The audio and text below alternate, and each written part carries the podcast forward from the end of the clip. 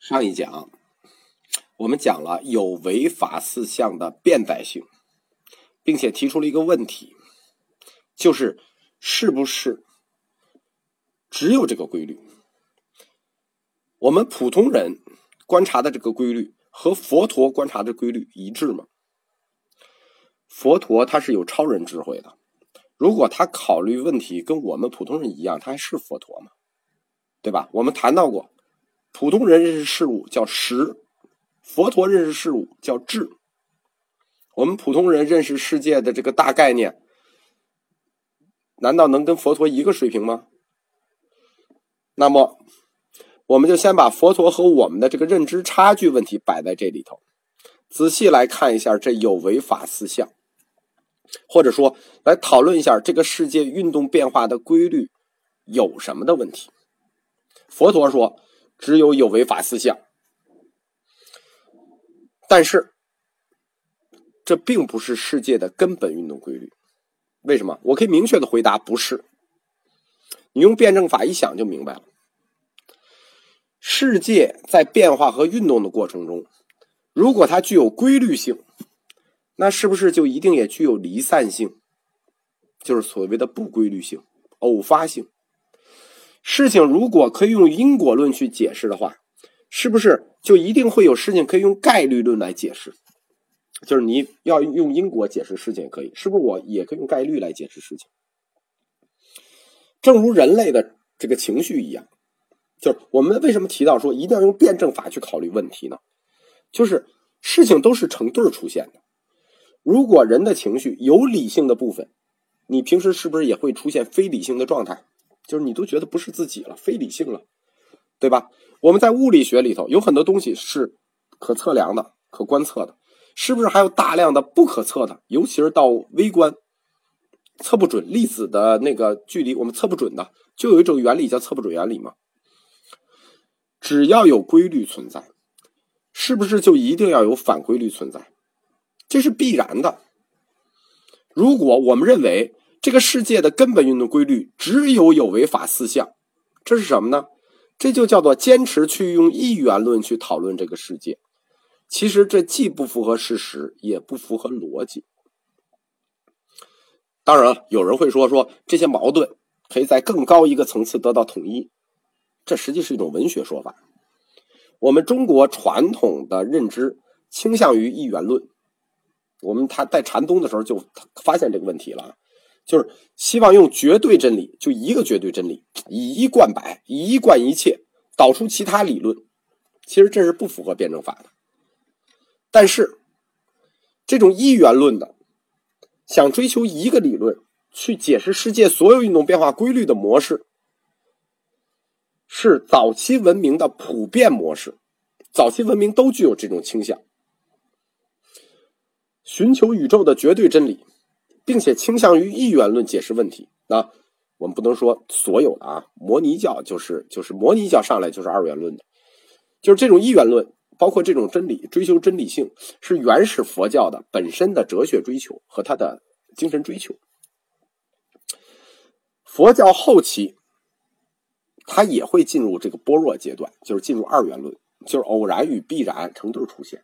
就是这里头不是我在否定佛陀这个世界的生老病死的变化规律是是明确的，不是只有这一种。实际上，佛教后来他自己已经否定了。我们插这一段的目的是想说什么呢？佛陀他在论证人之前，我们指出来这个逻辑哲学逻辑里有一定的漏洞。这个世界是客观运动的，不以佛的意志为转移。这一点是佛陀自己承认的。不论有没有佛，世界总是这样的。可以说，这个观点就是说，佛教的这个宇宙观，在本质上是所有宗教里最符合科学的、最为固的。我们甚至可以说，佛教的宇宙观是理性的。只不过，这个客观运动规律，它被进一步教条或进一步维新了。关于佛教这么推进了一步，对不对？我们不说，我们只是陈述一下这个事实。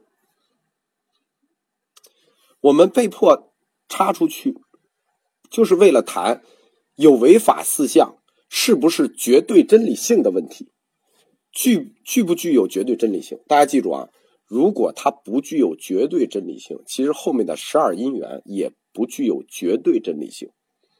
因为现在大家很多人都是把佛陀的一个理论绝对真理化，在任何时候，我们都要考虑绝对性的问题，是不是真的有那么绝对？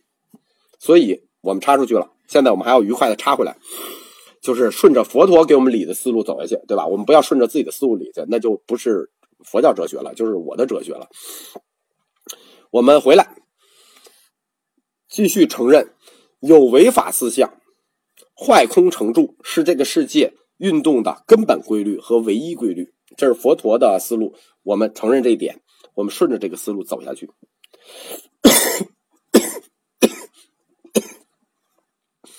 佛陀指出这个规律的目的是什么？目的是为了导出他的终极目标。解释世界只不过他附加的事情，啊，只是给你们做一个大概念。就相当于我讲佛教通史，只不过是讲故事，吸引一下大家。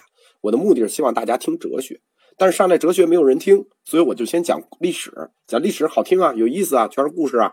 然后就像相声似的，先聚聚人，然后再来听我的这个这个这个哲学。佛陀也一样，他讲这个世界的运动和变化规律，他也是这个吸引吸引人，然后主要是要导向他的终极目的。他的终极目的是什么？指向人，因为本体论的一半佛教哲学已经回答完了，而且他马上要回答另一半我们看看他回答完了的这一半里都有什么。他回答完了的这一半佛教本体论里头涉及三个基础问题：第一，世界是怎么构成的？三界六道、三千大千世界，对吧？这个回答完了。第二。人是从哪里来的？我们说啊，这个人不是指你个体的人，是族群的概念。人整个人是从哪里来的？就是猿人论，原来的原啊，猿人是从哪里来的？那光阴天、梵天也指出来了，世界和人，就是有情世界和气世间，将按一个什么规律去变化？气世间的变化，坏空成住。那有情世间的变化呢？成住坏空，就是世界和人，或者世界和友情将按什么模式运动？有为法四象。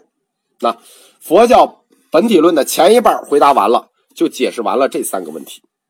现在佛教哲学就要跳向它最重要的立论，或者说它本体论的另一半：具体的人是什么？有什么问题？我们下一讲再讲。